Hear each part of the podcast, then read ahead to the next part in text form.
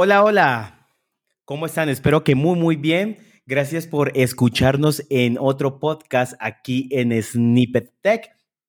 Hoy continuamos con nuestra serie de episodios acerca de Jetpack eh, de Android y nos acompaña nuestro Google Developer Expert en Android, que es Carlos. Hola Carlos, ¿cómo estás? Hola Juan, hola tío, hola a toda la comunidad. Gracias por acompañarnos nuevamente. Hoy vamos a hablar de otros de los componentes que creo que tiene relación con los anteriores y que si conectas estos, estos componentes vas a tener algo muy, muy robusto. Hoy vamos a hablar sobre el View Model. ¿Y por qué es tan importante el View Model? Porque nosotros cuando construimos nuestra aplicación, pues tenemos una interfaz gráfica, una actividad, un fragmento. Y esta, y esta interfaz gráfica debemos de conectarla con un repositorio con unos casos de uso. Pero no debería llamarse directamente desde la UI porque podríamos acoplar esto. Así que mejor lo hacemos como, como una capa intermedia, un controlador, y que este además de hacer ese, esa comunicación también almacena datos y además nos ayuda a mantener estos datos en el caso que hay un cambio de la configuración hice un poquito el resumen, ¿no, Carlos?, acerca de, lo que es el View Model, pero ya Carlos nos explicará mucho más conciso el View Model y es lo que, pues, acabo un poquito de decir. Pero, Carlos, ¿para ti qué es el View Model? Sí, no, Juan, ahí eh, lo acabas de explicar, pero, pero veamos el View Model. No es más que una clase diseñada para, para almacenar y gestionar toda la data relacionada con la UI, ¿cierto? Pero lo más importante es que va dentro de toda esa gestión de, los datos, van dentro de, dentro de un concepto de Lifecycle Aware. Entonces, si recuerdan, en las anteriores sesiones que conversamos de los componentes Lifecycle y luego hablamos también del componente Live Data, que también es Lifecycle Aware, el B-Model también es Lifecycle Aware, lo cual nos permite tener la arquitectura eh, lo más sana posible respecto a que no vamos a tener ningún leak de memoria porque entonces basados en, cómo el framework de Android trabaja con, su ciclo de vida, el Vimodel acopla perfectamente a esta solución y nos evita tener a nosotros que manualmente lidiar con toda la parte de gestión de, crashes por, por leaks. Claro.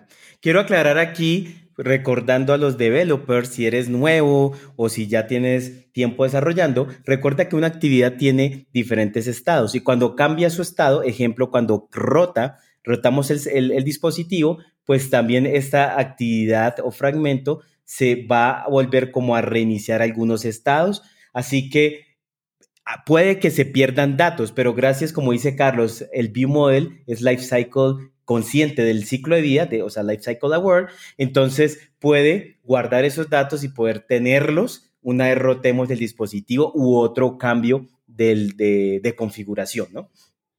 Ahora, Carlos, ¿esto, ¿esto se usa en fragmentos normal, en actividades? ¿Hay algún cambio específico o, es transparente?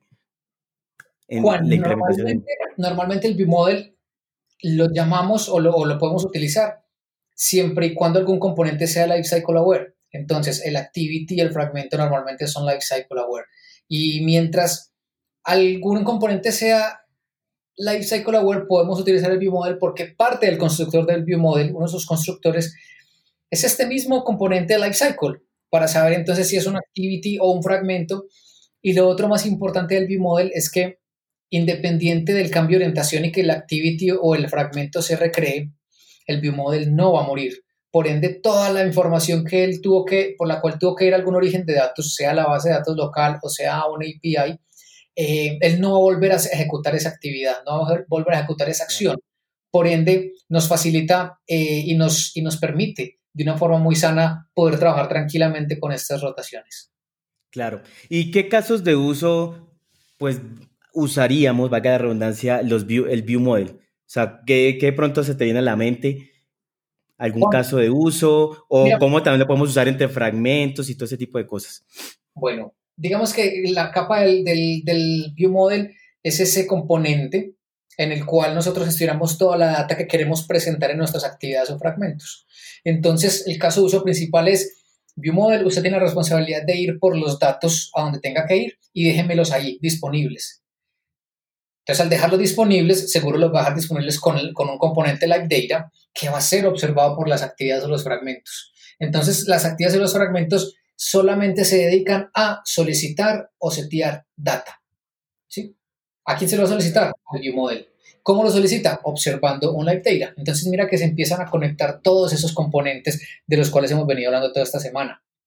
Y, y adicional, y adicional con el ViewModel, eh, por ejemplo, cuando hacemos un cambio de orientación del dispositivo, sí, sabemos que el activity o el fragmento tienen unos métodos que nos permiten salvar su estado, es decir, los, los llamados bundle del, del onSafe instance state. Pero esos bundle te permiten almacenar eh, datos muy chiquitos, es decir, eh, datos, digamos que un listado básico corto de, de, objetos nativos. Pero ¿qué pasa? Tenemos una megalista con cientos de elementos, cada elemento con imágenes, textos. Eh, cuando vamos a guardarlo en el bundle, el bundle no es capaz de... Complicado.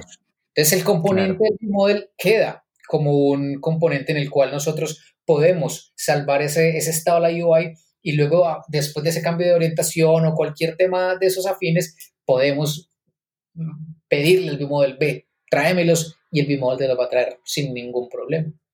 Claro.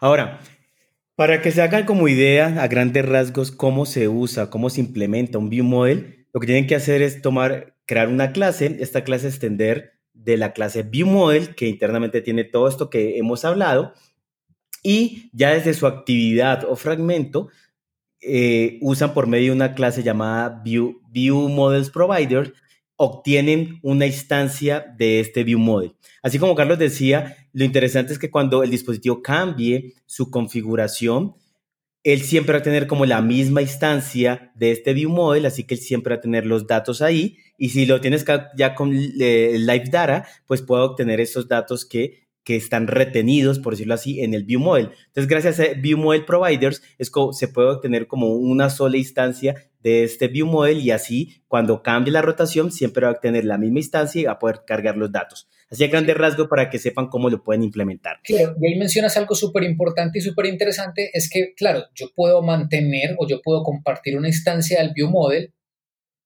entre diferentes elementos visuales. Por ejemplo, si tienes una, aplicación con arquitectura de, Single Activity Multiple Fragments, entonces puedes tener solamente un view model que es compartido por todos, entonces solamente vas a tener siempre una sola instancia. Y puedes compartir datos entre los fragmentos directamente desde el view model.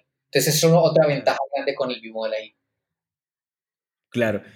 Ah, bueno, creo que si unimos estos últimos tres episodios del Life Cycle más el, el Live Data y el View Model creo que genera algo muy, muy mantenible y robusto para toda nuestra lógica de UI, para retener datos, poder entender el ciclo de vida de nuestras activities o fragmentos y poder tener aplicaciones ahí pues muy, muy robustas, ¿no? Bueno, Carlos, últimas palabras de este podcast a la comunidad.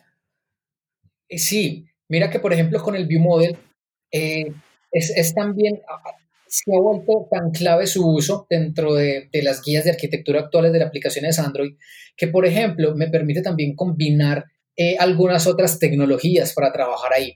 Es decir, eh, si tenemos que hacer procesamiento asíncrono de ciertas cosas adicionales, ir a un endpoint por unas imágenes o por un logueo de usuario, muchísimas cosas, puede usarlo con las corrutinas, que son otro componente adicional, no directamente de Android, pero es otro componente de Kotlin que me permite integrarlo con ViewModel y me permite realizar eh, una cantidad de operaciones en background solo desde el ViewModel de una forma muy simple.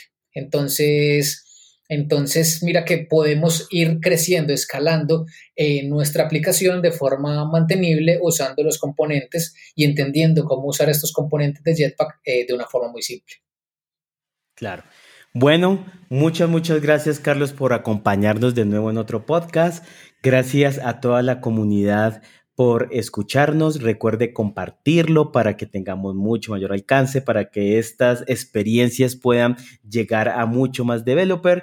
Y mm, gracias, nos vemos en otro episodio y gracias Carlos de nuevo por estar con nosotros. Gracias a ti, Juan. Chao, chao. Chao comunidad, bye bye.